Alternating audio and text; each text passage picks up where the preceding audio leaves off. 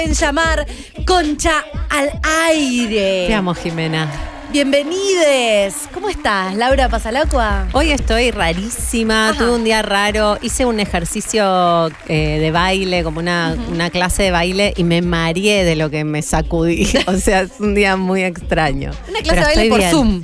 Por Zoom, una Ah. cosa que se llama cinco ritmos. Ay, me gusta mucho. Está muy bueno. Está- pero- y, pero di muchas vueltas tipo baile, ¿cómo se llama? Sufi. Y me pasé, me pasé y me mareé y me tuve que acostar. Ya no estamos para estos No, no trotes. estoy, claramente. No estamos para estos No. trotes. Perfecto. Pero estoy bien ahora. Estamos, ¿Vos cómo estás? estamos bien, est- estamos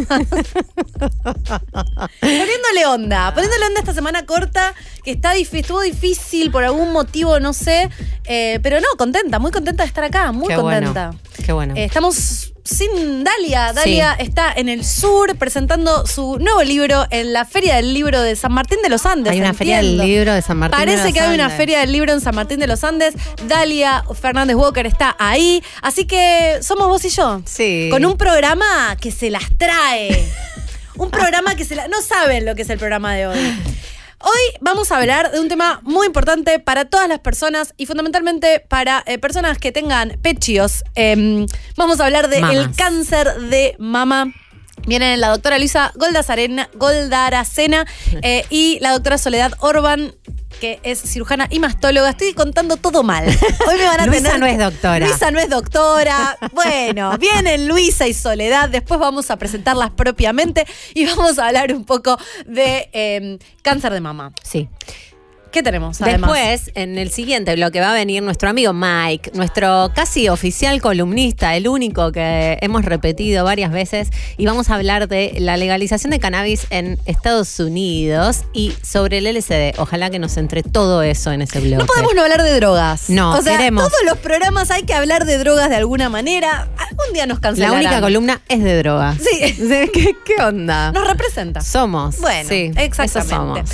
Y además, en el tercer bloque, van a, en el cuarto bloque, van a tener que esperar hasta el final del programa para escuchar las noticias más asombrosas de toda la semana. Hemos hecho una selección minuciosa, concentrada, enfocada para ustedes. Hay cosas eh, muy relevantes. Quedaron muchas cosas muy, afuera. Muy relevantes, Sí. muy relevantes para la vida de todos. Así que todas y todos les recomiendo que se queden. Y en este primer bloque queremos hablar. Nosotros hablamos mucho de drogas, se Sí, sabe. es verdad. De Elon Musk, que también estará representado en este programa. Y también hablamos mucho eh, de sexo, de ovnis. Sí. Y de vínculos. Y de vínculos. Hablamos un montón de vínculos. Un montón.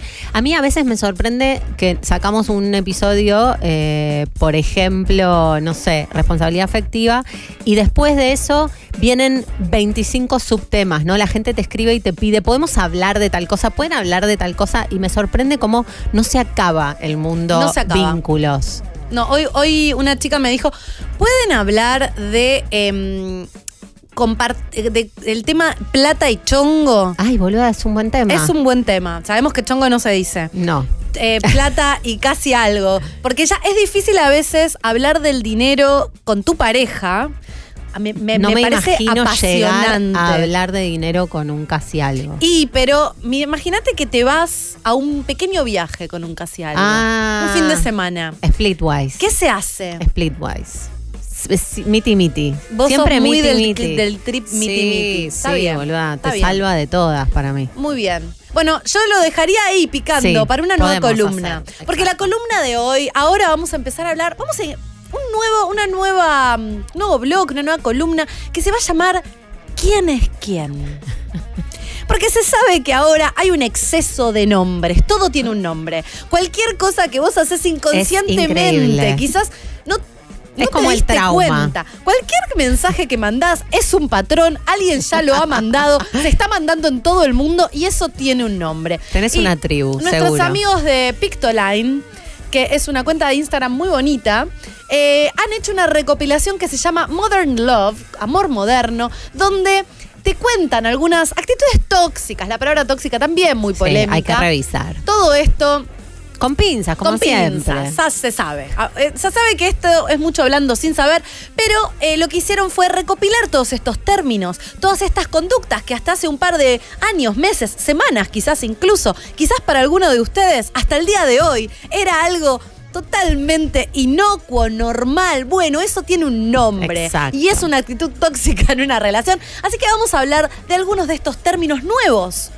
Para que se, no- nos informemos. Creo que, creo que esto tiene como la lógica de la virtualidad, en donde todo es medible, todo lo tenés que ordenar, ¿no? Como entonces todo tiene un nombre.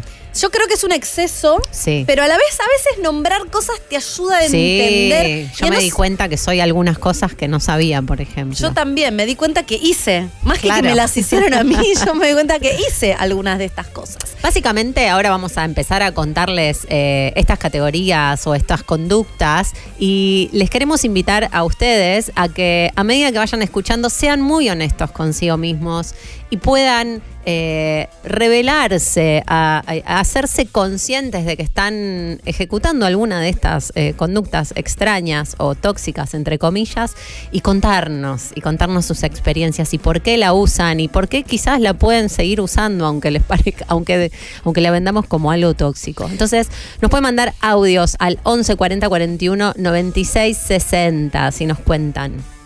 Porque básicamente nos encanta escucharles. Sí. Nos encanta, nos gusta mucho.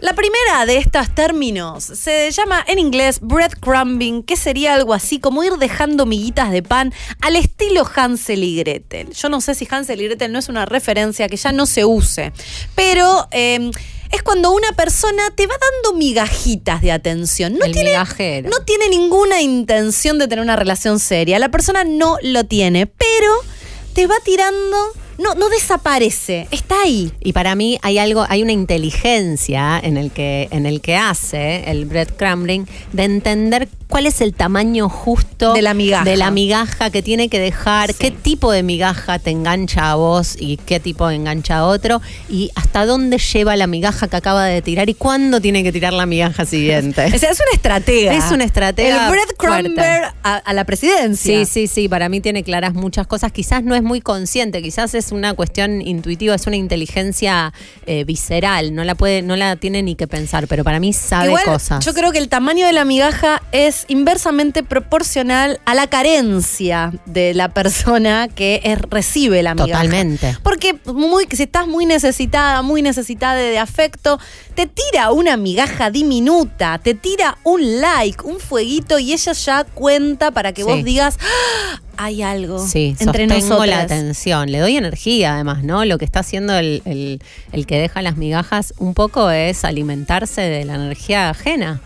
A mí me pasó hace un tiempo, yo no lo podía entender este concepto, porque como que yo soy medio blanco-negro en la situación, o estoy o no estoy. Mm. ¿No? Como Sí. cogemos o no cogemos. No, no hay nada en el medio para mí. Es eso, Como básicamente. Dilatarlo me, me no, aburre dilatarlo, además. toda la secuencia del, del, a mí, toda la secuencia de la, del flirteo, de la seducción me pone muy nerviosa. Yo necesito saber para qué estamos. Bueno, y resulta que em, había una persona con la que ya había sucedido, se había consumado el acto. Ya sabíamos, se ya había sabíamos para todo. qué estamos. Em, pero claro, se había consumado el acto y después pasaba mucho tiempo que no me escribía. Mm. Pero de repente siempre me tiraba como, ¿cómo estás? En el Y medio. mini hablábamos de algo, o me tiraba un fueguito, o me llamaba para mi cumpleaños. Pero después no tenía ninguna intención de verme. No, llamar no. Me escribió, me mandó un mensaje de audio para mi cumpleaños. Un montón. Y yo, imagínate, es un que te escriba, que se acuerde de tu cumpleaños. No, es una migaja así de grande es que un dura pan todo el año. boluda, no es una migaja. Entonces a mí me confundió ahí. Claro. Yo dije, ¿qué es este? Casi como. Y Sí. no, era una migaja gigante que yo tomé. ¿Cuánto duró? No, me duró un par de días hasta que me di Ah, cuenta re que. poco. Sí, porque si la migaja eh, es muy espaciada, a mí no me funciona. Perfecto. Pero Yo no bueno, hay que tener esta, cuidado. Me parece. O sea, yo me, me- me doy cuenta después, pero creo que en esta no estuve. ¿Cómo? Le sigue el, algo que se llama hoovering, que es reaparecer en fechas especiales Ah, para volver a tener atención. Eh, me o sea, fue un- una mezcla de tirarme migajas y... Porque se parece que se pueden combinar estas técnicas del mal. Y pueden no ser sexo afectivo, puede ser con amigas, ponele que esos amigos que te decís amiga y todo, pero solamente te saludás para tus cumpleaños y te ves una vez por año. Mm, no sé, yo creo que si es con amigas es porque no es tan amigue. Ok. Porque es alguien que quiere algo de vos. Yo siento que todas estas técnicas se usan porque vos estás especulando, querés algo de la otra persona. No estás atención. lista para dejar. Exacto, Claro. querés atención, querés, Querés sexo, todo. querés eh, diversión, vos querés algo del otro. Mm. Y entonces lo tratás de mantener ahí sin darle realmente un lazo honesto, afectivo honesto. Pero si quisieras todo eso, ¿por qué no, no, no haces eso? O sea, no vas a hacerlo. Es vos querés que el otro esté ahí por las dudas de si vos Exacto, eventualmente querés exacto, algo de todo eso que podrías llegar a querer. No, para mí el problema es que vos intuís que el otro quiere algo más.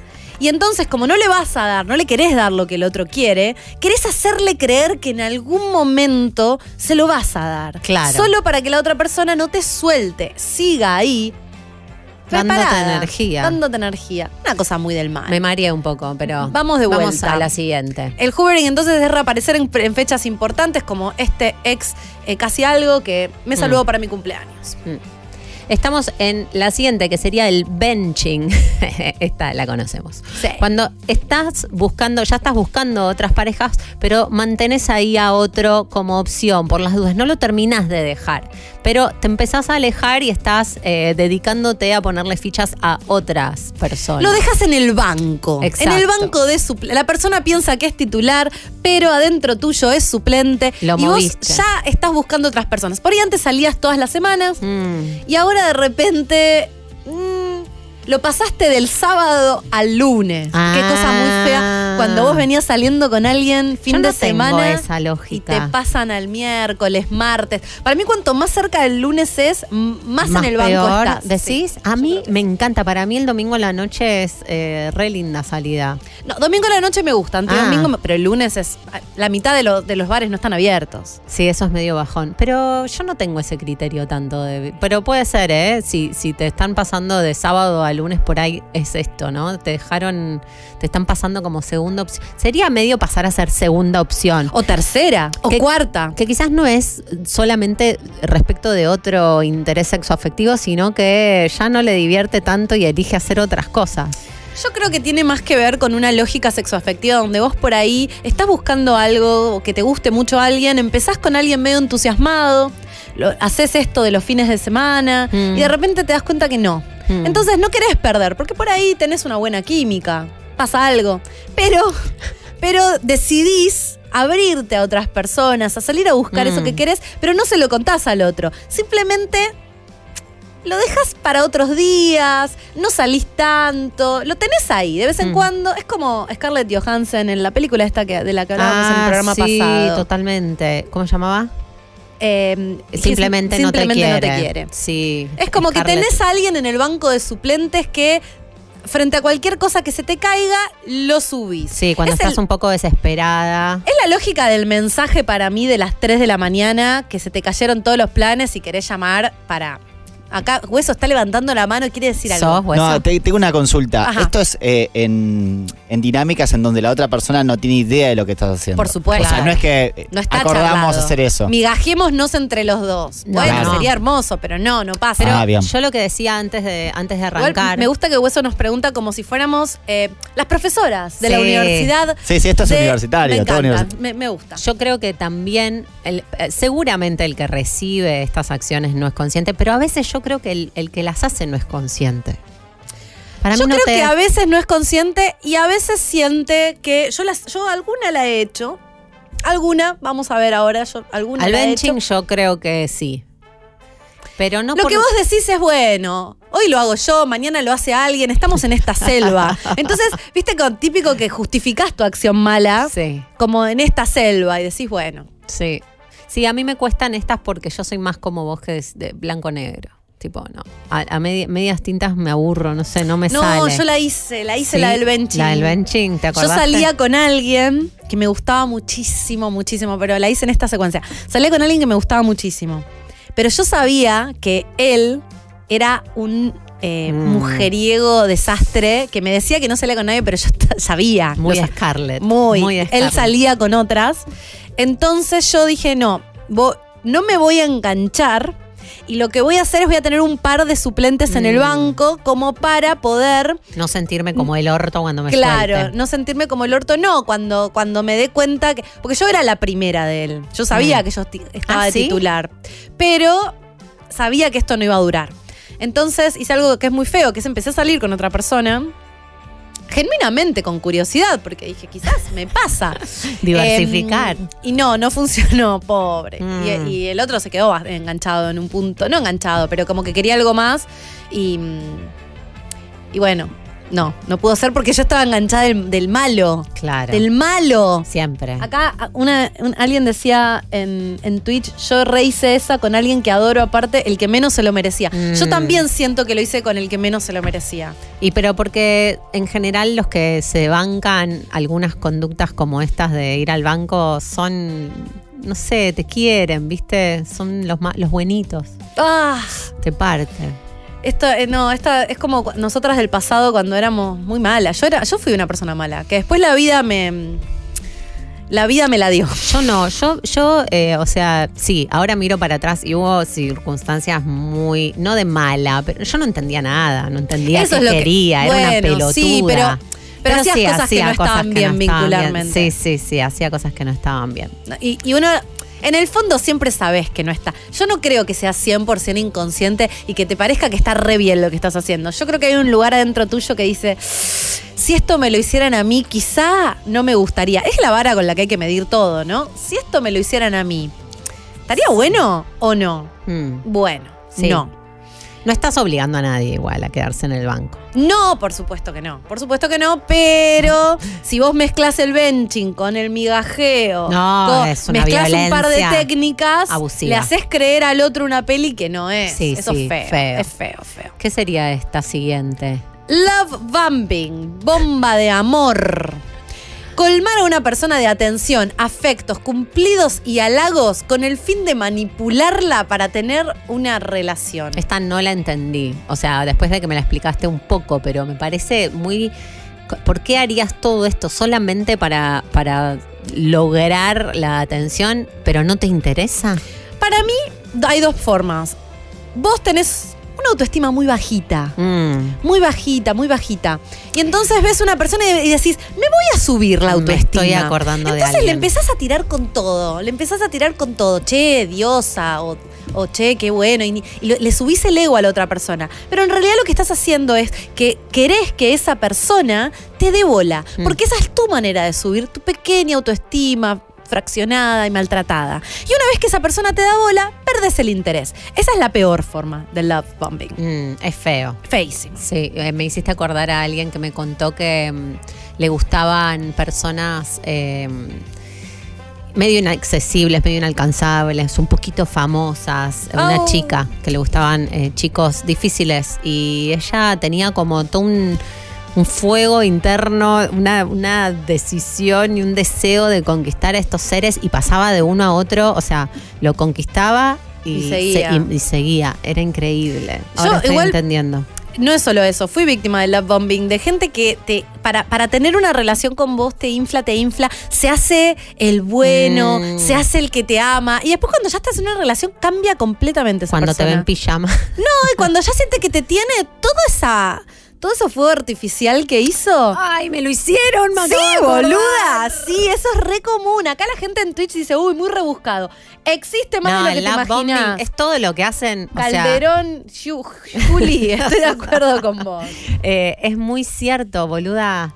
Eh, sí, me lo han hecho. Qué Es cosa horrible. del infierno. Y decís, cuando estás, decís, ¿Dónde se fue todo ese amor que tenías por mí? O sea, desapareció de No, repente. lo único que quería era conquistarte. ¡Wow! Sí, boluda, ¿lo viste? Ay, no, no, ¿Lo viste? no, no, no, me estoy acordando de escenas, de escenas románticas que después decís, era otra persona. Era ser. otra persona. Era otra persona. A mí me lo hicieron. Me lo hicieron en varias oportunidades y yo por ser pisciana en- compré. Yo te compro mucho el love bombing. Porque Ay, digo, yo no. ay, este ser. Al final, los que eran medio amargos al principio eran los mejores. Sí, porque no, no había nada que sostener después. Pasa que el que te tira toda esa artillería de amor al principio, vos esperás que la sostenga.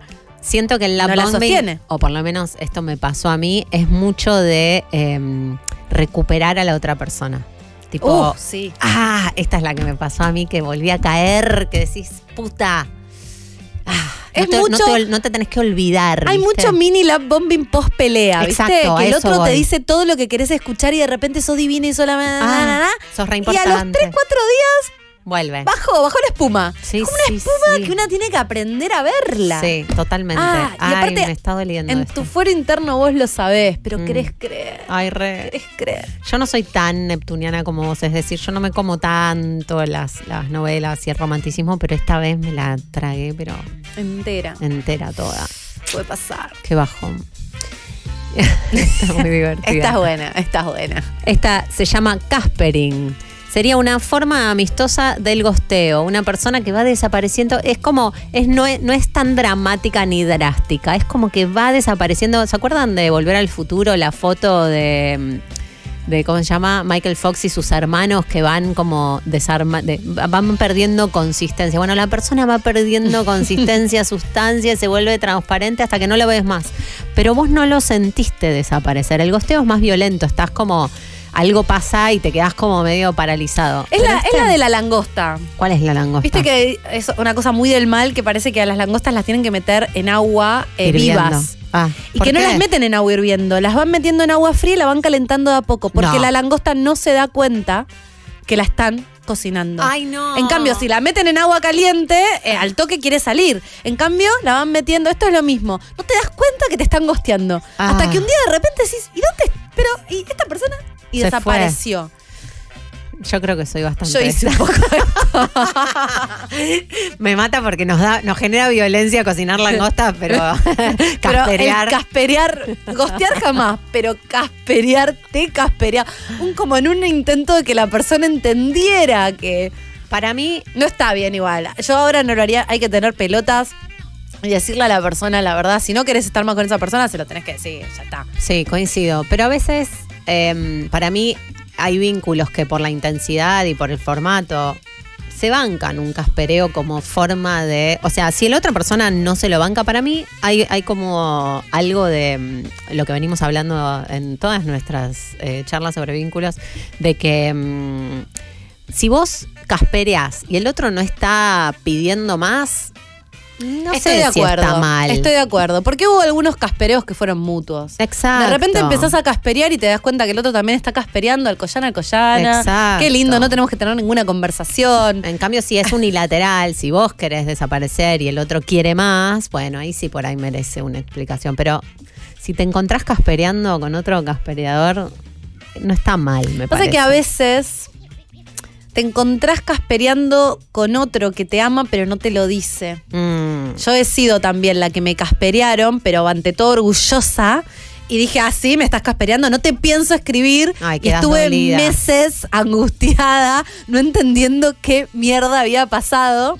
Eh, sí, Pero para mí ahí hay algo de poder decir que es no, yo creo que ahí el problema eh, Claro. fue, fui yo, que tendría que haber tenido responsabilidad conmigo misma. Después, de hecho, lo hice. Claro. De hecho, después yo te hago mucha la.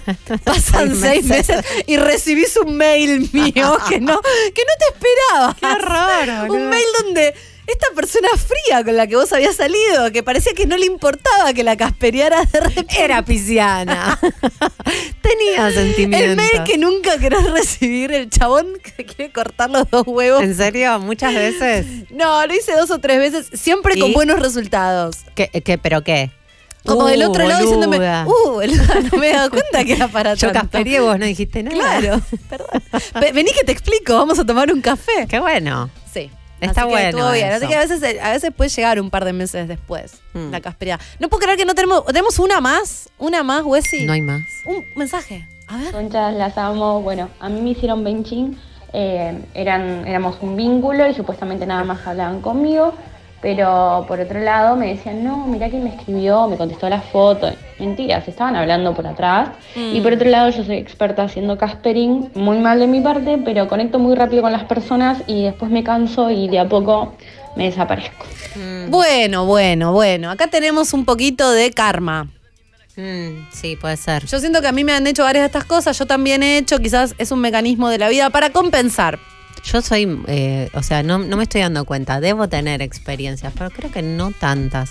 Hay una dice. Para mí si no te las hicieron es porque vos sos la que las hace. ¿Decís? Sí, no tengo dudas. No sé. La última vez dije muy honestamente todo. No sé. Voy, voy a pensarlo. Ahí, a ver, dale, otro mensaje. Hola, conchas. Bueno, yo hice benching cuando estaba de novia eh, Sí. y empecé a, a charlar y responder historias y demás con el suplente. Corto con mi pareja, eh, me empiezo a ver con el suplente y ahora me está haciendo caspín. No, llega a ser gosteo, así que eh, moraleja no hay que hacer nada de estas boludeces porque vuelve peor. Vuelve. El boomerang es, es cierto. Me gusta, evidentemente. me gusta, me gusta que vuelva. Bueno, sigan mandándonos sus audios al 1140 41 96 60 contándonos sus experiencias eh, como ejecutores o como víctimas eh, de estas conductas cuestionables. Yo siento que tenés que mandar vos a la tanda porque hiciste Ah. una selección musical muy Sí. hermosa. Hice una selección musical, no sé, estaba en una ayer. ayer a las 11 de la noche terminé mandando cinco o seis temas. Eh, creo vamos a escuchar cuatro. Es como una onda americana, folk, indie, modernosa. Espero que les guste. Vamos con The War on Drugs, Red Eyes. Estoy en el banco yo. Volvimos. Hola, cambié de lugar y pasé al banco. Pensé que lo decía sin que estaba al aire. El ya, benching, perdón. el benching. Estoy bencheada. Estoy bencheada porque tenemos invitadas. Volvimos con. eh, vamos a cambiar drásticamente de tema. Sí, sí, sí. Vamos a hablar de estábamos en cosas una- serias. Tengo unos pirinchos hoy. Serio. Tengo unos pirinchos muy. Bueno. Eh, pero vamos a hablar de un tema muy serio. Tenemos eh, la- el placer de que nos acompañen. Ahora las voy a presentar bien. Eh, Luisa Goldaracena, que es la directora de comunicaciones global de Mamotest. Y la doctora Soledad Orban, que es cirujana general y mastóloga, que trabaja acompañando a las pacientes post-mamografías en el diagnóstico. Bienvenidas. Gracias, Muchas gracias, por estar acá. ¿Nos quieren contar un poquito primero? eh, ustedes trabajan en el marco de esta empresa que se llama Mamotest, que qué es lo que hace. Sí. Mamotest es una empresa argentina que nace hace nueve años con el planteo de que reconoce que las mujeres llegaban con un diagnóstico tardío con cáncer de mama. Entonces, lo que viene a, a plantear es necesitamos generar concientización y acceso a que las mujeres puedan hacerse una mamografía. Entonces empezamos a trabajar en el interior del país a democratizar el acceso a la salud y a concientizar a que toda mujer de más de 40 años se tiene que hacer la mamografía anual. A mí me parece interesante porque parecería como, bueno, el acceso a la salud existe, están los hospitales públicos, pero justamente hacerte una mamografía eh, no es tan fácil si no tenés una obra social, si no tenés una prepaga, que es el caso de, no sé cómo será el porcentaje, pero me imagino que de una abrumadora mayoría de mujeres en este país. Exacto. Porque, no, no sé, yo voy todos los años a la ginecóloga, me hace un turno y me cuesta sacar el turno, ir a mí, que no, no tengo que pagar nada. Me imagino Total. una persona que por ahí tiene que, no sé cómo es la, la logística de tener que ir a un hospital, hacer un montón de cola, eh, que haya turnos por ahí para dentro de tres, cuatro meses. Entonces, ustedes vieron que estaba esa, em, esa necesidad y empezaron a pensar cómo hacer para que todas estas mujeres que, a las cuales no les es tan fácil les sea más fácil. ¿Y cómo lo hacen? Exacto. Nosotros lo que hacemos es trabajar, o sea, aliarnos a centros que tienen mamógrafos existentes y lo que hacemos es ponerles nuestra impronta, que sería nuestra tecnología, donde tenemos un estudio de alta calidad y además un seguimiento humano, que es lo que le decimos, que desde que la mujer saca el turno hasta que recibe su, su resultado es acompañado por profesionales, como es el caso de Sole, que cuando eh, lamentablemente el estudio da negativo, si tiene dudas, tiene miedos, tiene consultas, la acompañamos para que no googlee, como decimos siempre, Claro. no, no pregunte, no sienta miedos, porque la realidad es que el cáncer de mama es el cáncer número uno a nivel mundial, pero tiene una tasa de supervivencia del 98%. Y esa tasa de supervivencia en países del tercer mundo baja al 27%. Mm. ¿Cómo, eso- cómo de, para, de vuelta? Ah, de sí, medio sí, me encanta. fantino, Es- pero, pero porque además eh, eh, es, medio como una, una, una ridiculez, ¿no? Los números. o sea, el, el cáncer es muy de mama. claro que el problema es el acceso a la mamografía Exacto. cuando ves los números. Claro, y no la agresividad, porque es el número uno, el, la- el cáncer que más mata gente claro. en el mundo. Claro, es el cáncer que más se detecta en el mundo, sin Ah. embargo no es el que más mata, porque en Ah. o sea, la tasa de supervivencia es del 98%. El punto es detectarlo a tiempo y la mejor manera de detectarlo a tiempo es hacerte una mamografía. Entonces, en América Latina, del 98% de sobrevivencia que tendría, que podría tener, baja la Al tasa de 27. supervivencia al 27. Exacto. Es una locura. Y es locura. muy claramente por el acceso al estudio de, de detección temprana, ¿no? Porque digo, una vez que. Digo, la mamografía sirve para eso. Después hay otras instancias que también podrían dar la pauta de que algo está pasando. Eh, sí, pero ya estamos hablando de que tenga síntomas y justamente la gracia de la mamografía es que de- lo detectás antes de que presente síntomas. Mm. Ahí es donde vas a encontrar tumores no palpables, por ejemplo, eh, y el tratamiento va a ser mucho menos agresivo y a la mujer le va a ir mucho mejor. Ahora, Mm. si tenés síntomas, por supuesto que es motivo de consulta también. Claro. Ahí Y ni lo- hablar. Para mí lo que es importante es como muchas veces se habla como del autoexamen. Creo que el autoexamen Mm. es válido a partir de los 18, o sea, es, es algo que es recurrente y que se debe hacer, pero a partir de los 25 las mujeres se tienen que hacer una ecografía mamaria y a partir de los 40 es como mandatorio que te tengas que hacer una, una mamografía todos los años. Y otra cosa que es importante Perdón, es... quiero frenarte acá porque hay otro número que me pareció muy abrumador, que es mandatorio, es porque una de cada ocho mujeres, nos lo decían antes, pero, lo, pero corríjanme si no es así, una de cada ocho mujeres tiene la posibilidad de desarrollar cáncer de mama. Una de cada ocho que llega a los 80 años, igual digo porque el número eh, Mm, tiene claro. que ver también con eso. Sí, Pero es- digo, es la frecuente. necesidad de control en, en- en términos de hacerse una mamografía no es joda, digo, es algo que efec- efectivamente hay muchas probabilidades de que entres en ese en ese porcentaje de gente que le, que la toque. mamografía como estudio diagnóstico eh, para, para encontrarlo temprano bajó la mortalidad del cáncer de mama notoriamente. Esto está estudiado ya desde la década Mm. del 70, se publicaron trabajos y, y tiene muy bajo costo aparte, porque es hacer un estudio que te va a encontrar una patología que puede ser grave eh, mucho antes de que vos siquiera lo notaras. Mm. Con lo que el tratamiento, con una cirugía mini agresiva, mínimamente agresiva, la paciente se va de alta en el día muchas veces y le sacaste un tumor. Mm. Si tenías que esperar a que se lo tocara o a que consiguiera el turno en un hospital público, como vos decís, eh, es, es notoria la diferencia de tamaño también que vas a encontrar en lo que ves en un hospital privado de lo que ves en un hospital público. Eso es tremendo. Eso es terrible. Eso es terrible. Eso es terrible. Por eso un poco también eh, lo que buscamos con, con la empresa es hacer llegar el mensaje no solo a las que ya saben, que la que tiene obra social y esa ya sabe que se tiene que hacer el control, a la que no sabe, Mm. Porque no tiene idea. A mí me parece, claro, en el micromundus en el que vivimos nosotras, donde vi mil campañas de cáncer de mama, no sé, mis papás son médicos, o sea, como que me parece una obviedad que una vez por año hay que hacerse los estudios, pero no es tan alto el conocimiento sobre que es obliga- obligatorio, digo que, es, que lo tenés que hacer por tu salud una vez por año. Por eso lo que estábamos haciendo ahora con también con Mamotes es empezar a dar charlas de concientización aprovechando un poco octubre, Sí. que visibiliza un montón, pero no le llega el mensaje a todo el mundo. eh, empezamos a dar charlas en secundarias. Mm, No es edad de cáncer de mama, pero un poco la idea, y es lo que les digo yo cuando les doy la charla, crezcan sabiendo que lamentablemente la enfermedad existe y que estadísticamente va a pasar en algunas de las aquí presentes. eh, crezcan sabiendo esto. Entonces eh, vas a llegar al momento en el que a vos solo se te va a ocurrir la idea de pedir, che, me tengo que hacer el control. O Eh, llevarlo a tu casa incluso. y lo otro es, Claro. hoy vuelvan a sus casas y a las mujeres con las que viven, díganles, che, ¿te hiciste tu control? Porque si te lo pregunta tu hijo de 17 años y vos no te lo hiciste, se te tiene que caer la cara. digamos. ¿No? Un poco. Y la que no sabe, porque también hay una población que no sabe que se tiene que hacer los controles, me- lo he charlado con pacientes, ¿por qué nunca te controlaste? Porque nadie me dijo. Fallamos nosotros ahí, ¿eh? los médicos como comunicadores de esto. Mm. Ese es sí, los médicos y el Estado, digo, hay, hay, un- sí, hay una... sí, sí. Bueno, un poco una el- el responsabilidad. No, eh, sí, por supuesto. También el Estado. eh, hay programas del Ministerio de Salud, o sea, hay una, hay una cuestión nacional. Y acá hay un dato que también me parece importante. No hay un, no hay un programa de screening nacional. Un programa de screening, eh, el screening es un estudio que vos le haces a la población para encontrar una enfermedad antes de que dé síntomas. No aplica solo a la mamografía.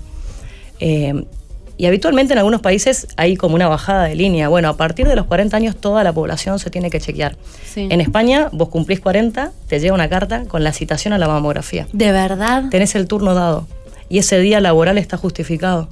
Mira. O por lo menos cuando fui a rotar hace unos años, imagino que no se habrán ido para atrás, habrán avanzado con esto. Y si después se te encontraba algo, te citaban ya con el turno de la biopsia otorgado. Eso es maravilloso, no se te escapa casi nadie. Mm.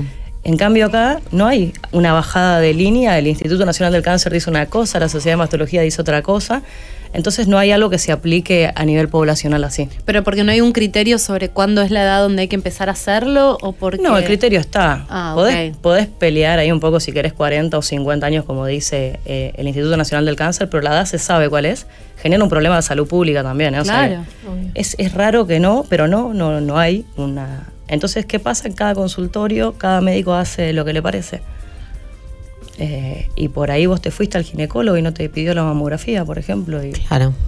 pero no, yo hice lo que el médico me dijo. Entonces, Claro, es que sí. Por eso te decía un poco el mea culpa. Nosotros los médicos por ahí no transmitimos bien el mensaje. Mm. Eh, no somos muy claros. Claro, claro. eso claro. es un poco culpa nuestra también. Más allá de lo del Estado, por supuesto. Sí, o sea, hay un montón de barreras para un Sí. montón de personas, eh, bueno, mujeres y, per- y- y- y personas que tengan glándulas mamarias, porque en algunos hombres también, o sea, obviamente eh, hombres trans, pero Es. también hay eh, Hombres. algunos Sí. eh, hombres cis que también tienen mucha glándula mamaria y que pueden sí, tener cáncer de Tenés mama, un ¿no? montón de patología en el varón, un montón, incluso cáncer. Por suerte es re poco frecuente, 1% de los cánceres de mama se dan hombres, se da a edades más avanzadas que en la mujer.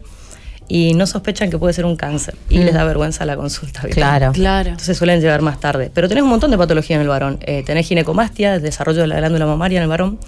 Eh, si les molesta, a veces se opera, a veces hay causas que vos las sacás y se va.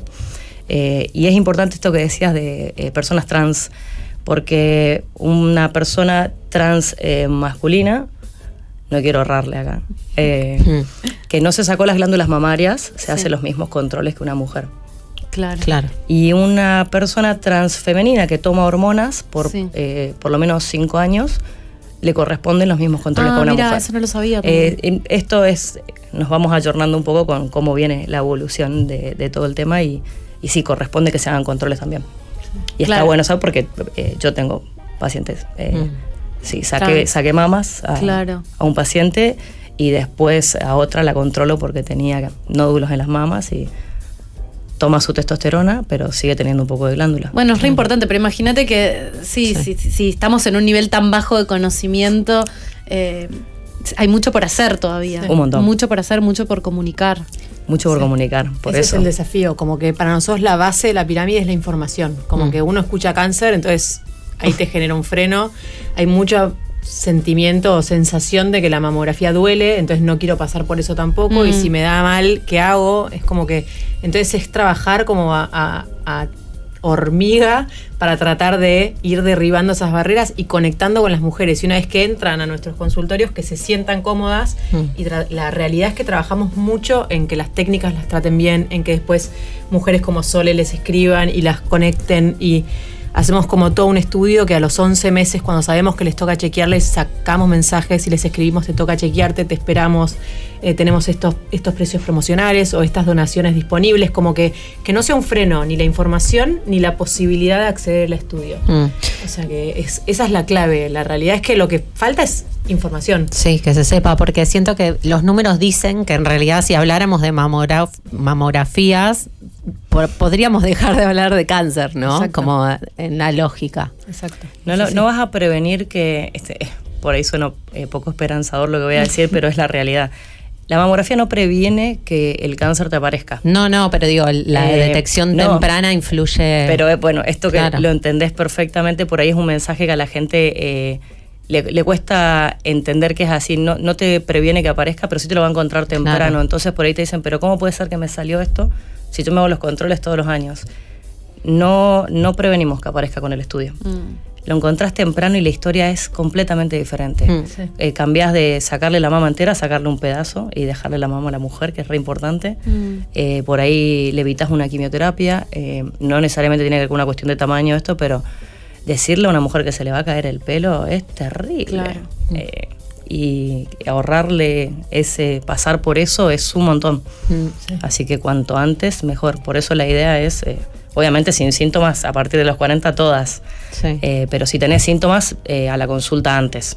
Esto de, de las técnicas, me- hace poco me hice el control y me hice la mamografía y me tocó en, en un hospital que las dos veces que me lo hice ahí, la técnica era un amor y una suavidad, porque es un estudio muy difícil, qué sé yo, te duele, es como raro, una persona te agarra la teta y te la aplasta con una máquina, es extraña la mamografía. La Como todos los estudios de las mujeres que Postura decís, así "Qué No, y además, intimidad". la última vez fue tipo, bueno, te, te tienen tipo en una Sí, de- parabólica así. colgando de la goma y te dice, relájate. Sorry, no Quédate puedo. quieta. Claro, sí. Respira tranquila. No, estoy colgando de una teta, me está doliendo, no puedo, pero bueno. Eh, pero, Pero ni poquito. hablar, dura re poco y ni hablar de que esa persona y, y sus destrezas eh, humanas y sensibles era re importante en ese momento. Sí. Es re importante. Yo con Como- respecto a eso, lo que, como lo que te diría es como lo que hacemos en Mamotest también es que las, las técnicas hacen solo mamografías. Entonces es como, no es que viene de hacer tipo otra cosa y hace mamografía, después se va, hace una ecografía de rodilla. O sea, son expertas. Claro, y tienen como, como un trato y van conectando con las pacientes. Tenemos de repente mensajes que se terminan intercambiando WhatsApps y haciéndose amigas y es como que cómo te fue con el- la punción y cómo siguió tu... Como que realmente buscamos eso, porque si existe una barrera para que quieras ir, después necesitamos que en cuanto mínimo la pases bien o que, o que te sientas acompañada. Y hoy hablábamos con una mujer, que también estamos en México, y ella decía, nunca me había hecho un- una, una mamografía porque no sabía, porque realmente ignoraba que me la tenía que hacer. Y realmente quiero volver a ver a Brenda, ¿no? Como que. O sea, se formó como un vínculo y así es como que vos hablas con Brenda y ella ama su trabajo y, y la, y la mujer se llevó la misma sensación. ¿Cómo no me lo hice antes, en el fondo, ¿entendés? An- Como Antes que- del corte nos contabas que esto igual que es una nota de color, pero me parece tremendo, que en México no solo está la barrera socio- socioeconómica de comunicación, sino que hay un tema de machismo total. Sí, que- o sea, los, hay un tema de que la mujer no quiere ir a desnudarse y, y hay un freno con respecto a los hombres a con que se hagan estudios eh, femeninos ginecológicos. como que los hombres no quieren que las mujeres, sus, mu- sus mujeres se hagan, se Exacto. desnuden o se hagan un estudio ginecológico delante de un médico. Exacto. Wow. O sea, el nivel de complejidad en el que estamos. Sí. Hoy eh, una mujer va a un hospital público y le, o sea, y tiene que tener una orden de un ginecólogo que le haga la mamografía o puede directamente pedir el estudio. No, corresponde que Un te lo pida el médico. Claro, porque a la paciente la tenés que revisar. Es igual de importante que hacerle el estudio es revisarla, porque a veces hay cosas que las palpás y que no las ves en, en la mamografía. Eh, o lo que el estudio es dirigido cuando vos sabés que encontraste algo. Si yo te toco un nódulo, se lo voy a poner en la orden a, a quien te hace Claro. el estudio para que sepa. Y no es lo mismo que ir y, bueno, entro y me lo hago directamente, ¿no? Mm. Para mí hay algo, o vengo escuchando mucho y, y justo ayer miraba un video sobre, sobre autogestión de la salud, ¿no? Y que, que no tiene que ver con ir en contra de la alopatía, pero sí, cuando vas al ginecólogo, si el ginecólogo no te manda la mamografía, poder saber que te la tenés que pedir. Creo que hay algo de eso en esto, ¿no? Como de que, que no dependamos, claro, como de, de uno poder saber esto y no depender de que el ginecólogo, no sé, lo, no le pinte o, por qué no le harían una ma- mamografía. Qué buena pregunta. Eh, igual la información empodera y eso está bueno. Sí, total. Eh, podrían haber motivos por los cuales no, eh, pero charlalo, preguntale. Che, me corresponde porque también hay riesgos diferentes. Si tenés antecedentes familiares vas a empezar los controles antes. Eso está bueno también saber. entonces, por ahí vos llegas con 35 y sí, me tengo que hacer, no, porque todavía no tenés 40, sí, pero mi mamá tuvo un cáncer a, a los 30, no sé, 33, entonces corresponde que, que, eh, que se hagan antes. ¿Por qué no lo harían? Porque se olviden, no sé. Claro. No hay motivo por el cual no hacerle el control a una paciente. Mm. Eh, No voy a hablar mal de mis colegas. No, no, pero está bueno, no. A, a veces, viste, estas cuestiones decís, bueno, es un estudio muy caro, en un hospital público hay un solo No, no es mamógrafo. no es y- caro, no, no ¿eh? lo sé, por eso digo, no, es- Eh, no hay una barrera en ese No, sí, sentido. sí puede, te puede pasar. Yo trabajé la, especi- la subespecialidad, la hice, hice la, una residencia en un privado muy bueno y la subespecialidad hice en un hospital público del gobierno de la ciudad que tiene de todo para cáncer, está buenísimo. Pero te encontrabas con un montón de problemas. Por ejemplo, el mamógrafo es analógico, es viejo. No ves microcalcificaciones. Mm. eh, La tecnología es súper importante. entonces estamos un poco en la misma, no importa la garra que le ponga la gente que labura en ese servicio, si no anda, no tiene mantenimiento, o es analógico o no tenés médicos, No sirve. no sirve. Mm. Y es mucha la diferencia que te encontrás en un público versus en un privado.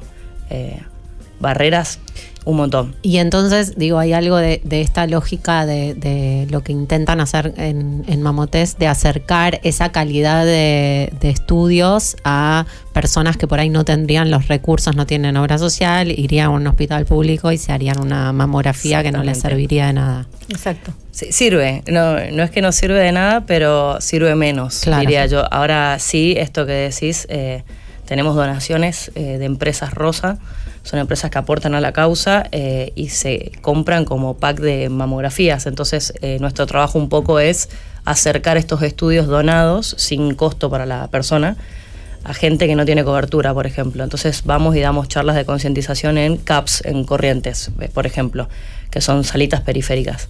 Eh, entonces, mira, tenés este estudio, pero también te pasa de que a veces la gente no sabe que se lo tiene que hacer, entonces no viene. Mm. Entonces te llevo la charla, te doy la información y encima te doy el estudio. Si querés te doy el turno ya. O sea, lo único que me falta es llevar a la paciente a que se haga el estudio. Mm. Porque le cambia la historia a la mujer. Es otra, otra cosa. La, la- la frecuencia entonces es una vez por año. Una vez por año, a partir de los 40 años, en líneas generales, eh, Ok. si hay antecedentes familiares, importa saber qué familiar Claro. y qué edad de diagnóstico. Si mi mamá tuvo un cáncer a los 40, yo los controles los arranco 10 años antes. eso es lo que Ah, iba a contar yo. A mí me pasó eso. Mi mamá tuvo cáncer dos veces de mamá. Wow. O sea, y volviendo un poco a lo que decía Sole, es como ella se lo, se lo detectaron y al día siguiente se estaba operando. O sea, hoy tiene 74 años, está perfecta. Pero a mí me pasaba que yo a los 30 llamaba para hacerme una mamografía porque mi ginecólogo sabía y como claro, me escuchaban voz de, joven, joven. o sea, a los 28 empecé. Y entonces me decía, pero no, no, debe ser ecografía mamaria, virá bien la orden. No, no, me tengo que hacer una mamografía. O sea, era como que yo tenía que insistirle al centro que yo me tenía que hacer una mamografía. ¿Entendés? Como que también, porque yo tenía la información, yo estaba empoderada, pero en el fondo, como que quizás no todos saben Mm. que, Sí. la, que, que ese antecedente también es cuestión de prevenirlo, porque la realidad es que tenés más chances. Esa es- ese es el punto. ¿entendés? Sí, cuántas personas por ahí están hoy llamando a centros que no le, que le dicen que no, que los ginecólogos le Claro. dicen que no y en realidad te- se tendrían que hacer. Eso Tienen, pasa, ¿eh? Wow. Sí, ahí Kokimski en Twitch de- dice básicamente eso y que está cambiando de ginecóloga porque, porque le dijo, no, no te mando la mamografía, sos demasiado joven. Eso depende, por eso te- está bueno que te vea el médico primero, te Claro. revisa a ver si tenés algo o no, te pregunta y te va a calcular, te va a calcular, hay como un riesgo personalizado, ¿no? Claro. dependiendo de los antecedentes familiares que tengas, si tuviste biopsias mamarias previas o no, entonces eh, radioterapia en el tórax en la infancia, dato que si no te lo preguntan específicamente nadie Claro. lo relata, te aumenta el riesgo muchísimo. Creo que nadie me lo preguntó nunca. No, En por supuesto. No, no te lo van a preguntar así, pero sí si tenés algún antecedente importante. Y créeme que Claro. si te irradiaron el tórax tenés un antecedente del que te acordás. Claro, Sí, sí, sí. claro, claro. Pero está bueno esto, ¿no? Que cada uno sepa un poco qué riesgo tiene y en base a eso saber cuándo le toca su control. Entonces, al médico se olvidó o lo que fuera, bueno, lo eh, sabés. vos lo sabés. Mm. Es tu cuerpo, es tu información y es tu Claro. salud. Entonces, eh, es- obviamente nos corresponde a nosotros, pero también hay que responsabilizarse cada uno de su propia salud. A mí me parece fundamental eso, como que, Sí. que cada uno tiene las riendas de su propia Por salud. supuesto. Incluso lo que te dice un médico, si vos no estás tan de acuerdo, buscar otras Es que- opiniones, buscar otros médicos. Creo que también eh, es re importante en este sentido porque eh, en, en nuestra micro burbuja es menos posible, pero digo, me imagino una mujer de, con otros recursos y otra, otro acceso a la educación, enfrentarse con el médico que es la autoridad Claro. máxima sobre tu cuerpo y decirle mandame la mamografía, es, es como un viaje re complejo. Entonces, como me parece re importante eh, este acercamiento, digo, esta acción de llevar esa, esa conciencia, ¿no? Y empujar y ayudar, insistir. Preguntarle, che, ¿por qué sí, por qué no? Sí, Por ahí no el mandame también suena como medio fuerte, ¿no? Viene alguien No, dice, pero digo, como la- las, Eh, me imagino mujeres que no se animan ni a preguntarle al médico, que se van con la receta que el médico mandó y Un punto. montón, un montón. Y van a hacer estrictamente lo que les dijeron. Exacto, Sí, un montón. sí. Es- Está bueno que la gente esto se haga cargo Sí. de su cuerpo. Y, Exacto. Chicas, eso, eso sorry, Sí. Una, una última cosa, como que eso también lo atacamos mucho durante la campaña de septiembre y octubre. Nosotros lanzamos la campaña en septiembre porque para nosotros esto es como, o sea, nosotros trabajamos, somos un equipo de 30 personas con tipo con el sueño de derrotar el cáncer de mama y creemos que hoy esta, esta forma de laburar es el cáncer de mama y después se puede como elevar a cualquier otro tipo de enfermedad. Eh, y lo que queremos es que la gente comprenda que es cuidarse también, es como darse el espacio, como tomarte 15 minutos para hacerte chequeo clínico, tomarte 15 minutos y no solo, no esperes a octubre. Es como eso fue un poco lo que lanzamos cuando empezó septiembre, tipo, trata de darte el espacio porque sos clave, porque tu salud es fundamental y porque está bueno que vos te des el espacio para cuidarte, para tener tu, para sentirte bien, o sea, como que me parece que eso también es, es fundamental. De esa manera, entonces no es que vas a demandarle al ginecólogo, sino que vas a ir como parada desde otro lugar, como que yo quiero Lu, estar el- bien. cuando hablábamos me contabas estadísticas de lo que impacta eh, el cáncer de mama a nivel social en realidad, no Exacto. solamente por la, la mortalidad de la mujer. Que eh, tenés eh, así como Sí. rápida César. En realidad, en realidad es lo que, lo, que, lo que sabemos es que una mujer con un cáncer de mama detectado a tiempo impacta de manera directa a tres miembros de la familia. Y por otro lado, una madre que, que sobrevive a un cáncer de mama impacta a cinco chicos que, que siguen como de alguna manera en la estadística siguen su, su, su proceso escolar y no abandonan el colegio. Mm. Entonces también es como darle lugar es a esa... impacto social. Exacto. No es solo como- tu vida, sino que también tu vida Exacto. tiene. Exacto, por eso hablamos mucho de cuidar a las mujeres, como que decirle vos a, como decía Sole, decirle vos a tu mamá, decirle vos a tu hermana, como volviste a hacerse una mamografía de mamotest y preguntarle a tu mamá, che, vos te lo hiciste, andá porque está bueno, como Mm. que también es como invitamos a que vivan la experiencia para que ojalá eso sea una- un contagio del bueno. Mm. Y nuestro mayor como que sueño es que seamos un sistema de salud que pase de cuidar enfermos a mantener personas sanas. O sea, Mm. eso debería ser lo que pasa en el mundo, no Mm. al revés, Mm. en el fondo. Podríamos arguir que no es tan rentable, ¿no es cierto?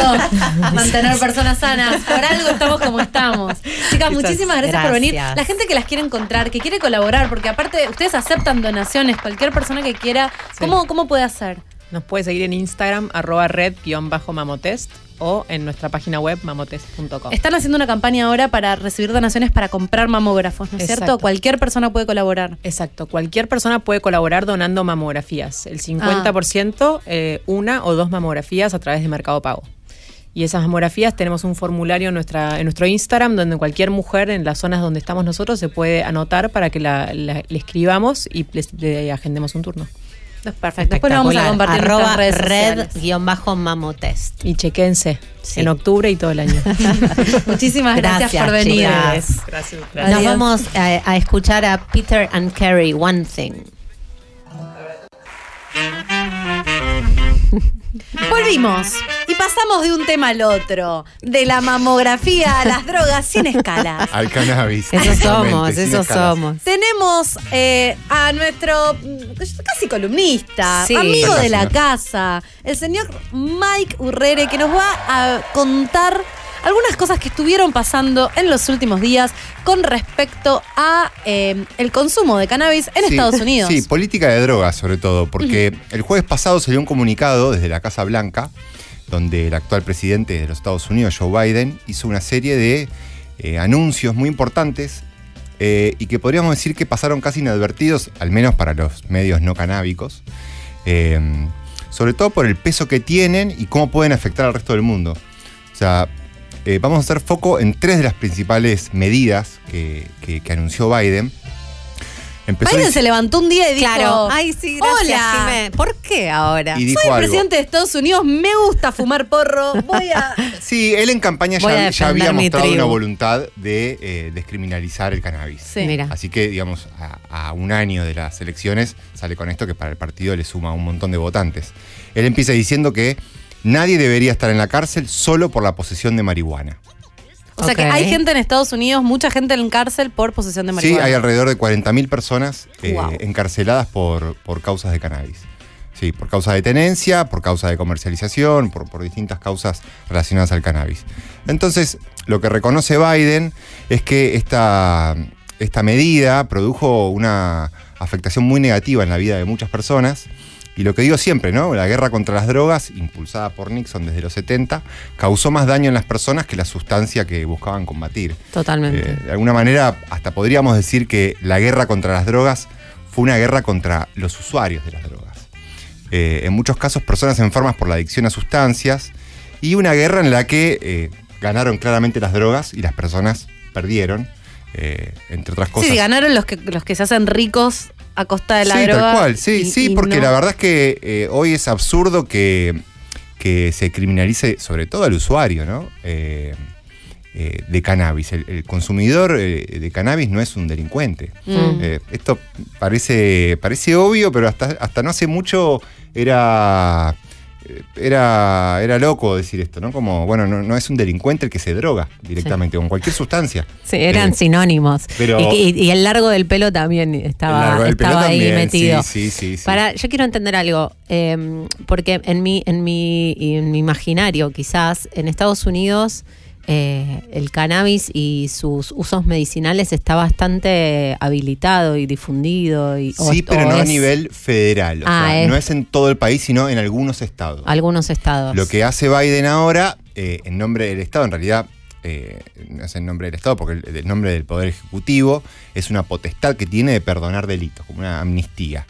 En este caso, perdona a las personas en prisión por posesión de cannabis. Lo que va a hacer es liberar a las personas que están presas por, por tenencia de cannabis. Pero es un símbolo muy fuerte, digo, es una señal que él está dando, está diciendo, bueno, a nivel federal en Estados Unidos, Está invitando a los estados que todavía no la legalizaron a que liberen a los presos por cannabis. Porque entiende que hoy es un activo que se explota comercialmente y que no puede convivir con personas presas por ese mismo activo. Ok, o sea, pero está, está cambiando la ley o eso depende de cada estado. O sea, él está Bueno. perdonando a los que están ahora presos y pueden Él invita a los gobernadores de los demás estados a que exista esta especie de eh, amnistía, ¿no? La, Mm. despenaliza- la despenalización significa que no es lo mismo que legalización. Claro. Despenalización significa que se quita del código penal ese delito, por- porque ya no lo es. Eh, a partir de ese momento se despenaliza una conducta. Ok. Si bien Biden se muestra a favor de la legalización a nivel federal, esto significa otra cosa. Hoy es, es solo legal en algunos estados, por eso es que invita a los gobernadores a que sigan su ejemplo y extiendan el perdón a los presos en sus estados. Eh, legalizarla eh, eh, sería crear nuevas leyes que, entre otras cosas, regulen ese, ese nuevo mercado. Todavía no están Que en sí esa sucede en instancia. algunos estados Ok, de los Estados Unidos, pero no en todos. claro, es que hay estados, el otro día, ¿cuándo fue? La semana pasada o la otra, que San- en San Francisco, no sé si se legalizó o se despenalizó el consumo de hongos, Sí, por ejemplo. sí. O sea que es es muy disímil lo Sí. que Claro. pasa en Bueno, distintos es estados. que es un país muy federal, donde Claro. sí cada estado tiene mucha autonomía. Claro. Eh, es la diferencia, pero bueno, a nosotros nos afecta. Claro, ¿por qué es importante? ¿Por qué estamos nos afecta contando porque esto? no- eh, eh, nuestra constitución es una réplica de la suya Mm. y, y- y la campaña y, y la guerra contra las drogas comienza en Estados Unidos, se gesta ahí. Entonces, que el presidente de los Estados Unidos, eh, el Poder Ejecutivo, eh, haga esta bajada es muy importante, entre otras cosas porque hay muchas similitudes en cómo abordan el tema de políticas de drogas. Eh, Mm. él lo que dice es que hubo un enfoque equivocado, ¿no? O sea, nadie debería ir a la cárcel por el uso de una droga. En todo caso, deberían ir a un tratamiento de rehabilitación de drogas, dice. Mm. Ah, Me parece. Suena lógico, Suena Biden. muy lógico, lógico. Biden. Eh, eh, desde su punto de vista, el, el sistema de sentencias debe cambiarse a uno que se centre en asegurar planes de rehabilitación. Mm. ¿no? Como parecido a lo que pasa en los trabajos, ¿no? Como si vos, por ejemplo, sufrís de alcoholismo, eh, en tu laburo no te pueden echar, te tienen que mandar a rehabilitación, Mm. y en caso de que eh, te rehabilites, te reincorporan a la empresa. No te pueden echar porque lo consideran una enfermedad. Mm. Pregunta, eh, en, en esto de la organización, no sé cómo se llama la institución que define qué drogas son peligrosas y cuáles Sí, no. sí. Hay, hay una. Eh, eh, es la ley de 1970 de sustancias controladas, encuadra la marihuana Eso. en la, en la clasificación 1, junto al, eh, al fentanilo y a la heroína. Ah. O sea, incluso... Mega peligrosa. Sí, y la marihuana la ponen en la clasificación 1, uno que es todavía eh, más peligroso, según esta clasificación, que, que- que digo, esta clasificación es muy arbitraria y tiene que ver más con cuestiones sociales. eh, Políticas del momento políticas también, del ¿no? momento, que con, con, con cuestiones de hecho, digamos, en cuanto a su peligrosidad. ¿no? Porque, digamos, eh, la marihuana está por arriba de eh, el fentanilo y la metanfetamina. ¿Qué? Que hoy, que hoy son un problema de epidemia de sobredosis que tienen Mm. en Estados Unidos. Entonces es una locura. O sea, una droga que mata, que tiene, sobre- que puede eh, causar sobredosis, pareciera en esta graduación en- o en esta, no sé cómo se dice. En esta clasificación, En esta clasificación sí, sí, en la jerarquía está por arriba como droga más peligrosa todavía que el no fentanilo. tiene ningún sentido. No tiene ningún No. sentido. Ahí tenemos, a- en la clasificación 1, tenemos a la marihuana, tenemos a, a la heroína y al LSD. Mm. Sobre el LSD vamos a ir a, Por favor. ahora en Yo breve. me puse una remera, una camisa de muy de LCD. Muy lisérgica, sí, me gusta. Eh, segundo punto, lo que. Bueno, en nuestro país va- puede llegar a pasar esto, digamos, en cuanto a. eh, puede a, eh, llegar a operar lo que se dice como una revisión, revisión de sentencia, que es un recurso que se plantea en la justicia cuando una ley posterior es más benigna que una anterior y desincrimina una conducta que antes era delito. ¿Cómo es? ¿Cómo, cómo, cómo? Revisión de sentencia, es como una amnistía. Sí. eh, Como que ahora está todo indulto. bien, lo- por lo que te juzgamos antes en realidad ya no tiene mucho sentido porque ahora pensamos distinto, entonces te dejamos salir. Y eso, eso que podría tiene un pasar. costo, porque eso eh, ah, incluso se puede pedir hasta una reparación histórica, digamos. Fuiste preso, te, te privaron de tu libertad durante años y ahora eh, vos, incluso hay gente acá en Argentina que está mirando eh, eh, desde la cárcel cómo eh, crece la industria del cannabis y, y gente que está presa por ese mismo motivo. Mm. Eh, Ah, eso es interesantísimo. sí, eh, sí. O sea, está creciendo la industria del cannabis, pero las leyes todavía no se están ayornando y todavía hay gente presa por posesión. Sí, en Argentina, o sea, el- el- la situación que se está viviendo es muy contradictoria. Por un lado tenemos a la ley 27669, que reconoce el cannabis como un activo que el Estado argentino debe desarrollar. Sin embargo, convive con la ley 23737, que sigue penando la tenencia simple para consumo o con fines de comercialización, eh, con una pena de hasta 15 años. Eso somos, ese, ese nivel. Y además, esta ley, está la ley eh, 27350, que es la que va a, a- a derivar en el, en el ARICAME, que es la Agencia de Regulación de la Industria del Cáñamo y Cannabis Medicinal, eh, que declara de interés sanitario el cannabis. O sea, Entonces- todas esas tres leyes que son bastante contradictorias, Son contradictorias. entre sí. Por eso lo que está pasando en Estados Unidos es importantísimo porque siempre en términos de geopolítica y política Mm. de drogas en particular, eh, siempre se toma de referencia a, Para a- América Latina seguro. Para América Latina seguro. Entonces, eh, tenemos una sustancia que hace bien a la salud, que puede generar muchos ingresos al país, pero lamentablemente la seguimos, la seguimos dejando de lado eh, dentro de la lista de las sustancias prohibidas. Mm. Eh, sí, muchos funcionarios latino- latinoamericanos siguen de cerca la política de los Estados Unidos. Este proceso eh, es conocido como difusión de políticas, esto que hablamos, digo, cómo, cómo puede llegar a impactar acá. Eh, lo que les decía hace un rato, hay 40.000 personas en los Estados Unidos que cumplen condenas federales por, por delitos relacionados eh, con el cannabis. ¿Y cómo Y- va a ser esto? Digo, esa gente ah, inmediatamente tiene que Sí, ser va- liberada. Va, a haber, va a haber, va a haber dos, él dice dos cosas más importantes en ese comunicado. Que, eh, bueno, primero esto, ¿no? Que nadie debería ir a la cárcel por el, uso de una droga, en todo caso debería ir un tratamiento. Y en el segundo punto, lo que dice es que también es eh, absurdo a esta altura seguir teniendo un registro, que sigan eh, apareciendo en registros de crímenes, los conocidos antecedentes penales. O sea...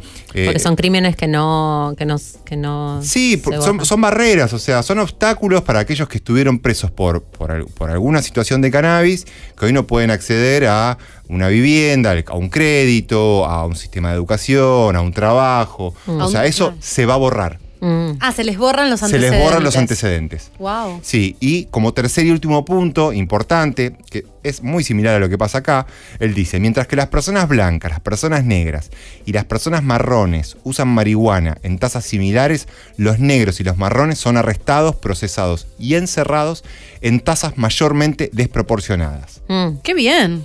Que dijo eso. Qué bien Digo, que lo dijo. que lo que alguien lo diga, que lo diga. Sí, Sí, sí, que alguien lo diga, Por lo menos o en. Estados Unidos lo están diciendo. Acá pasa lo mismo. En Argentina, por ejemplo, el 82% de las mujeres en prisión lo son por infracción a la ley de drogas. ¿De verdad? ¿Cómo no, no? De vuelta a ese. El ¿Y por qué? 82% de las mujeres que están en la, en la cárcel hoy es por, la, inf- eh, por, una, es por infracciones a la ley de drogas. Porque Esto habla de una selectividad a la hora de criminalizar a las personas, ya sea por su color o por su, Su nivel socio- socioeconómico, que su género, digo, lógicamente, y, su, y su género también, eh, es el- son, son el eslabón más débil de la cadena, ¿no? eso Eh, pensaba yo. eh, Eso es lo injusto. Y eh, lo que me parece importante entender con estos tres puntos que nombra Biden, que yo lo, lo- lo veo desde mi punto de vista eh, estrechamente ligado a lo que se conoce como libertad cognitiva. Me gusta. ¿Qué? ¿Qué, es? ¿Qué? Hoy, hoy está el programa, está muy educativo. Sí, me Muy encanta. pedagógico. Estamos muy de lo- los nuevos conceptos. Así que contanos qué es la libertad Este es un cognitiva. término relativamente nuevo que, que tiene que ver con, las- con- con el avance de las ne- ne- neurociencias, de las neuropol- neuropolíticas, si se quiere. Eh, se, dice que es, que es como una, una- un desprendimiento de lo que sería el principio de la libertad de pensamiento o la libertad de expresión. La libertad cognitiva, ¿no? Eh, En Argentina, por ejemplo, eh, fallos como el de Arriola del 2009 reconoce que es inconstitucional el castigo a una persona adulta por la tenencia de estupefacientes para consumo personal en el ámbito privado. Y, y acá viene lo de la libertad cognitiva, ¿no? Si no estamos lastimando a nadie, tenemos el derecho de explorar las fronteras de nuestra propia conciencia. Yo te- ¿sabes que cuando lo dijiste pensé en el documental sobre mm, que vimos nosotras de los que generaban mutaciones en su propio cuerpo, ¿cómo se llamaba? Eh, No es los- mutaciones, No, los nunca que me- hacen. Eh, en mut- en los que hacen. ¿Ubicás? Sí, sí, sí, eh, que se modifican en el Veníamos cuerpo con... los genes. ¿Cómo se Veníamos llama? con mucha propiedad y yo tiré No, no, esta. está bien, pero sí. Modificación genética. Modificación genética en sí, su tal cual, que se ponen implantes para mejorar, no sé, piernas más veloces o, Sí. digamos, tipo No es lo mismo, ¿no? Pero digo, hay algo de. de- Pero hay algo, de- hay algo de, de eso en cuanto a la libertad. libertad de eh, tener la, la- la autonomía de decidir sobre uno mismo. ¿no? Mm. Es que para mí el problema es eh, justamente con la conciencia. Eh, ayer escuchaba un podcast de Tim Ferris que hablaba con un médico que está haciendo investigaciones sobre el envejecimiento. Mm. Y están probando una droga que, pare- que aparentemente está ayudando muchísimo eh, a retrasar el envejecimiento, a rejuvenecer incluso. Y él la usó con él mismo. Lo porque pero se, se la probó con él mismo porque entiendo que nadie le prohíbe a un científico, mientras que no pruebe con otras personas, hacer pr- pruebas consigo mismo. Sí. Pero sí. eso no está penado. Ahora, vos te querés eh, usar alguna. mm, Sí, alguna sustancia, Sustancia psicoactiva que para altere la conciencia para explorar eh, y no te lo permite. Y no te lo permiten. No, eh, así arbitrariamente. Pero bueno, Bozal cognitivo. el, L- el LSD está en la misma clasificación eh, que la marihuana y la heroína. Lo que me, me gusta pensar y pronosticar es que en un futuro cercano, siguiendo la línea de la libertad cognitiva y, y, eh, descriminalizar a las sustancias en algún punto, porque no le podemos echar la culpa a las sustancias de lo que haga el individuo, digamos, es como culpar al vino de que haya accidentes de tráfico porque la gente anda Mm. eh, eh, ebria Mm. eh, Manejando. Digamos, la regulación de las sustancias tiene que ver con también el cuidado a terceros Mm. y el uso responsable de las mismas. Entonces, eh, es interesante empezar a pensar a partir de acá eh, lo que puede llegar a pasar con eh, la despenalización de otras sustancias como el LSD, como la psilocibina, como psicodélicos, que, que se vienen con toda en un movimiento lisérgico, podríamos decir, pero que tiene también de explorativo, ¿no? Como, Sí. como una forma de, de atravesar la, la- la finitud de nuestras vidas eh, en pleno derecho también, ¿no? De, de poder atravesarla y vivirla eh, y explorarla eh, sin que el Estado se, se, se- meta ahí a decir, bueno, vos no podés hacer esto. Mm. O sea, yo igual haciendo abogada del diablo, porque me imagino, a mí me pasa, yo comparto varias cosas de estas en mis redes sociales y siempre tengo un par que me tiran con tu responsabilidad, estás haciendo, bueno. em, y entiendo obviamente que sí el Estado tiene una responsabilidad de procurar el mayor bienestar de la población, pero que el alcohol sea legal derrumba toda Sí, cualquier teoría por la cual, porque el alcohol, podés morir por exceso de ingesta. Eh, No- podés no- matar a otras No personas. pasa con la marihuana. O sea, Exacto. la marihuana no, no tiene dosis letal y el LSD tampoco. Exacto. El alcohol, el ibuprofeno, bueno, el tabaco no, no tiene dosis letal, que tengo entendido, pero causa un montón de Y enfermedades. la medicina psiquiátrica Eh, Y el toda. alcohol, eh, digamos, sale en horario de protección al menor. La Exacto. publicidad. O sea, y está. Entonces, lo que yo digo es, est- estamos de acuerdo en que tampoco está bueno que nadie abuse de ninguna sustancia, pero sí me parece que, eh, ¿por qué algunas sí, otras no? Sobre todo algunas que yo considero como el alcohol, que son más nocivas que el cannabis, por ejemplo. Sí, Yo totalmente. considero- Yo que soy la que sabe. No, No. pero además, eh, a mí lo que me parece muy interesante es que las pruebas científicas, por ejemplo, de esto, de que no hay dosis letal de LSD, no importa, o sea, no. mm, Parecen no computar, ¿no? Como información para considerar esa sustancia la más peligrosa de todas o, o cambiarla de categoría. No es que- todo el mundo tome cualquier cosa, pero es como, che, seamos criteriosos, pero en, un- en un sentido que no tenga que ver con una, una intención política, una intención de control. Me parece Sí, que. una intención de control sobre Hay todo, algo ¿no? más Como- de eso. Como puede ser en medio como una idea conspirativa, pero hay algo de eh, el LSD y la disolución de eh, el construc- la construcción social, ¿no? Tal como la conocemos, digamos, creo que tiene algo que ver con eso. Sí. Eh, Asusta al, Definitivamente. al status quo.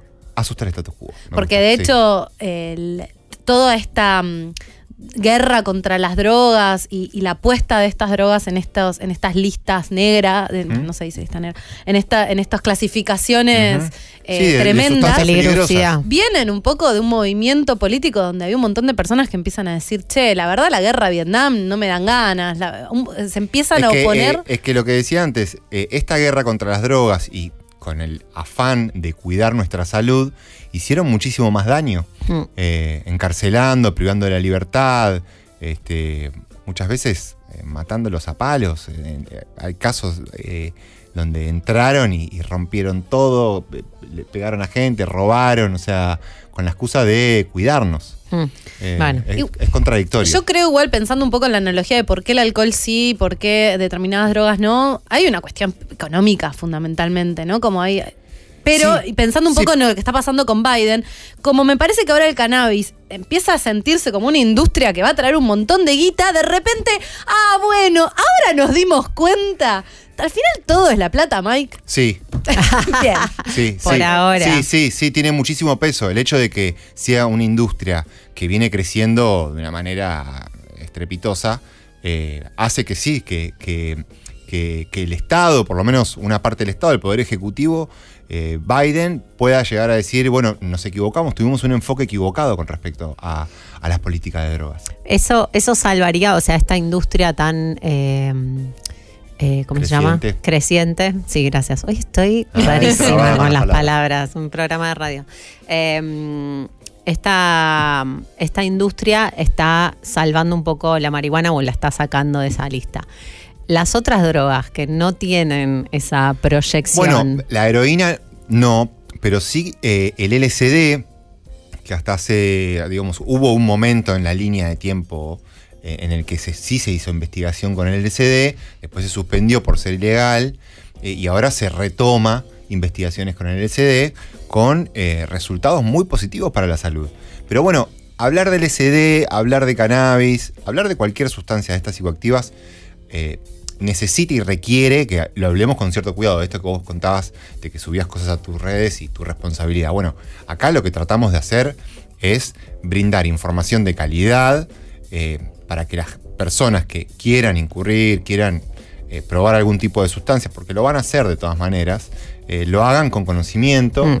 y desde un lugar de seguridad y, y responsablemente, porque hay que hablar siempre de qué es nuestro norte, ¿no? El uso adulto responsable Hmm. de todas las sustancias. Sí, porque la, la, mm, llevarlas a la ilegalidad generan miedo y generan que se van a seguir consumiendo, pero desde un lugar, me parece medio similar a lo que pasa con el aborto, ¿no? En un punto lo que Sí, pasaba. claro. Es que, Como eh, es lo vas a hacer igual, pero lo podés Pero en el hacer. mercado gris. Exacto, lo podés hacer seguro, lo podés hacer con sustancias que estén controladas, Exacto. lo podés hacer con información. y con mucho menos riesgo, Con mucho de, menos de riesgo. salud para vos y para el resto. Exacto. Exacto. El LSD, que es una sustancia muy delicada, eh, digo, en cuanto a, a- a los efectos que tiene, pero si eh, ves Netflix te vas a encontrar con que tenés por lo menos tres documentales. Hay uno que se llama Havana Strip, Mm. Ah, un lo buen vi. viaje.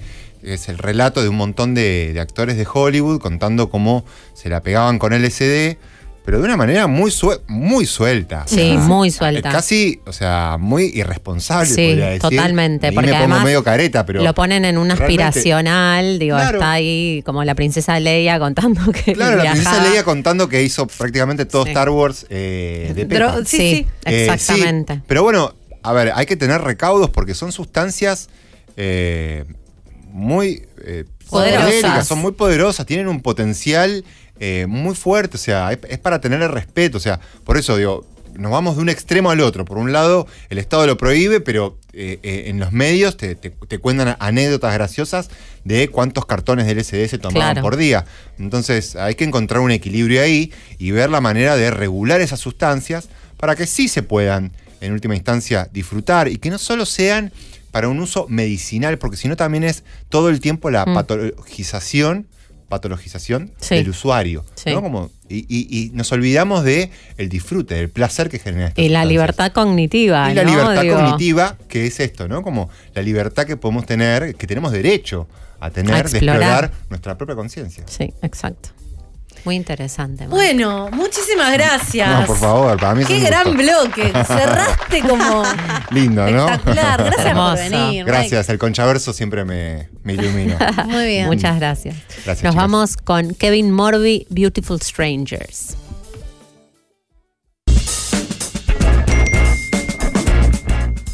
Hola conchas, ¿cómo están? Hola. Bueno, a mí me pasó lo de love bombing con mi ex que casi me dijo te amo la primera vez que nos vimos. eh, Todos presos y los obviamente quiero. yo estaba bastante débil y qué sé yo y toda una cuestión de, de- de demostraciones y de todo y bueno, al final terminó siendo una relación bastante eh, tóxica porque él me hacía sentir muy culpable y yo era el centro de su mundo, etcétera, digo, pero toda esa cosa de vos sos lo único, sos la mejor, sos la perfecta y no sé qué, es un lugar que después se torna como muy asfixiante y nada, lo reconocí hace un tiempo a este término y es muy loco. Besos, besos, las quiero. Lo loco de, de estos términos es que a veces no sabes que te pasó algo que vos identificabas que no estaba bueno y lo ves en un término y decís, ah, sí, boludo, esto. Sí, sí. Sirven Por eso un poco sirve, para eso. Sirve, sirve, Sí, sirve. me gusta. Sí, es valioso. Me mata que dijiste de todos presos, como que ahora salen, salen los, los que fuman marihuana, y metemos. entran los que te hacen los bombing. Yo quiero que Biden hable en televisión pública Claro. sobre la gente que hace los bombing. el, el irresponsable emocional. a esos sí presos, presos. Hola chicas, bueno, me encantan, la verdad que es mi plan todos los miércoles a la noche escucharlas, estoy en Madrid y bueno, yo he sufrido love bombing ¿Cómo en sale? el laburo de compañeros que de repente te dicen sos una genia, sos lo más, Eh, bueno, te llenan los oídos para que después eh, les hagas su laburo, viste, en eso hay que tener mucho cuidado. Bueno, Qué cosa fea. Qué cosa del mal. Sí, pero eh, para mí eso repasa. En, cuando estábamos hablando de esto en el primer bloque en Twitch, también una chica decía, eh, creo que ella era tarotista o algo así, y que resentía cómo se le acercaba gente para, para tener lecturas gratis ubicadas, como que le tiraban flores para, para disfrutar de sus saberes, de sus... Igual yo siento que en, en laburo, he, ahora pensándolo Sí, un poco, es he un hecho recurso. un poco de love bombing, porque eh, depende del laburo que hagas, pero yo tenía un laburo donde eh, necesitaba, para que mi laburo avance, captar la atención de determinadas personas, de determinados jefes que tenían que darme su atención y era una atención muy disputada. Entonces no sé si era love bombing o un poco de capital erótico ahí. No, nada, no, no, no. Siento que me estoy empantanando en algo. Después va a aparecer. Sí, cualquier cosa. Después la gente va a pensar. Pero no, simplemente como tratar de llevarte bien, ¿no? Y por ahí no te quería llevar mal, mal. es algo re inofensivo, pero lo estás contando de una que- manera... Sí, sí, sí, parecía como enterrarte. que entregué cosas. No. Yo lo que decía es que a veces por ahí hay gente del laburo que no te cae tan bien. Mm. No sé si esto es love bombing. Pero a mí, para mí esto es cierta Inteligencia. inteligencia. Pero hay gente del laburo que no te cae tan bien, pero que la necesitas. Entonces, fingís un poquito de más. Yo nunca, un amor. nunca me salió esa. Siempre fui muy de eh, esto hay que hacerlo. Como yo iba como, me tenés que dar bola. ¿Te iba bien? Sí, me fue bien. Bueno, Otra técnica. suficiente. Sí. Bueno. Suficiente. No, yo no, yo eh, iba...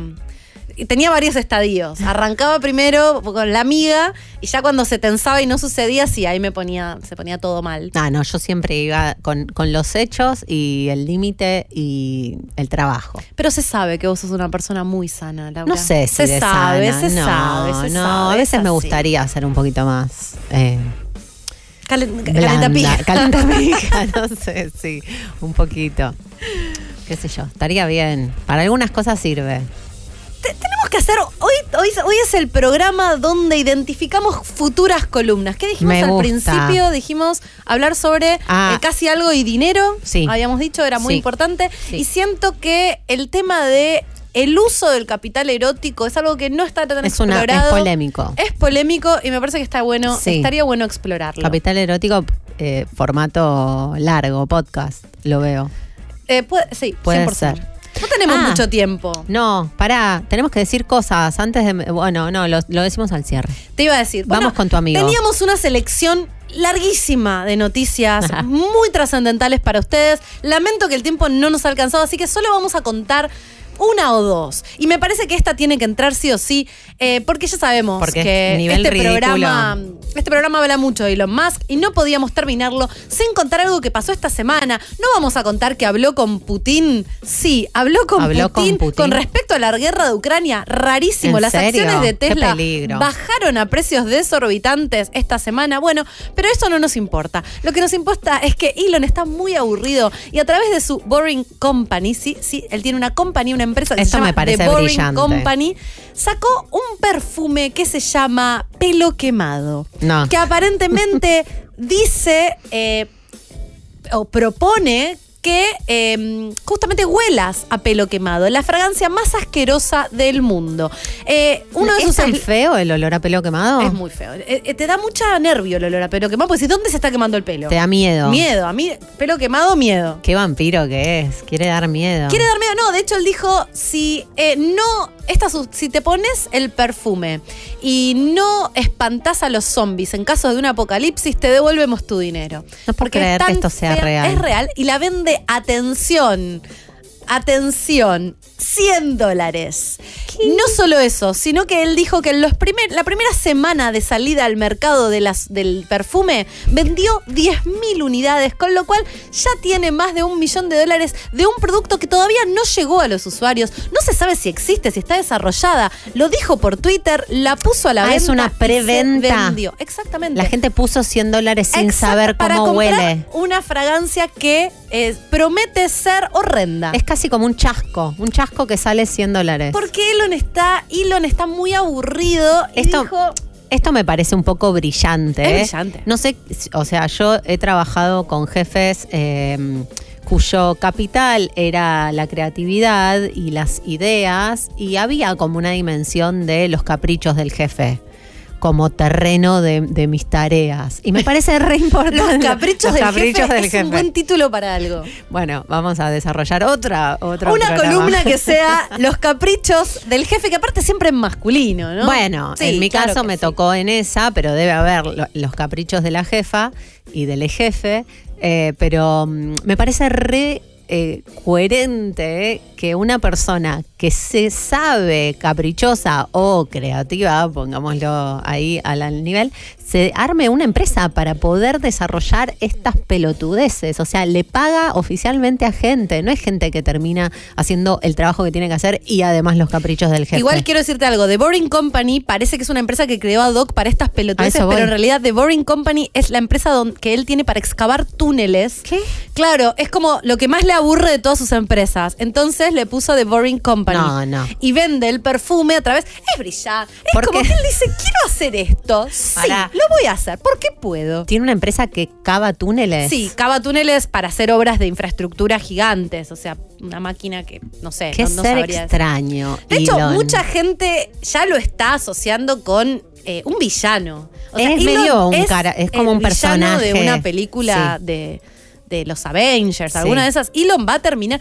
La historia dirá si termina siendo un villano o no. Está yendo en esa dirección. Él Es como- quiere. mm, Yo creo que él conscientemente está jugando un poco la carta del villano. Sí, para mí se está desarrollando como personaje y va a terminar en, en Marvel.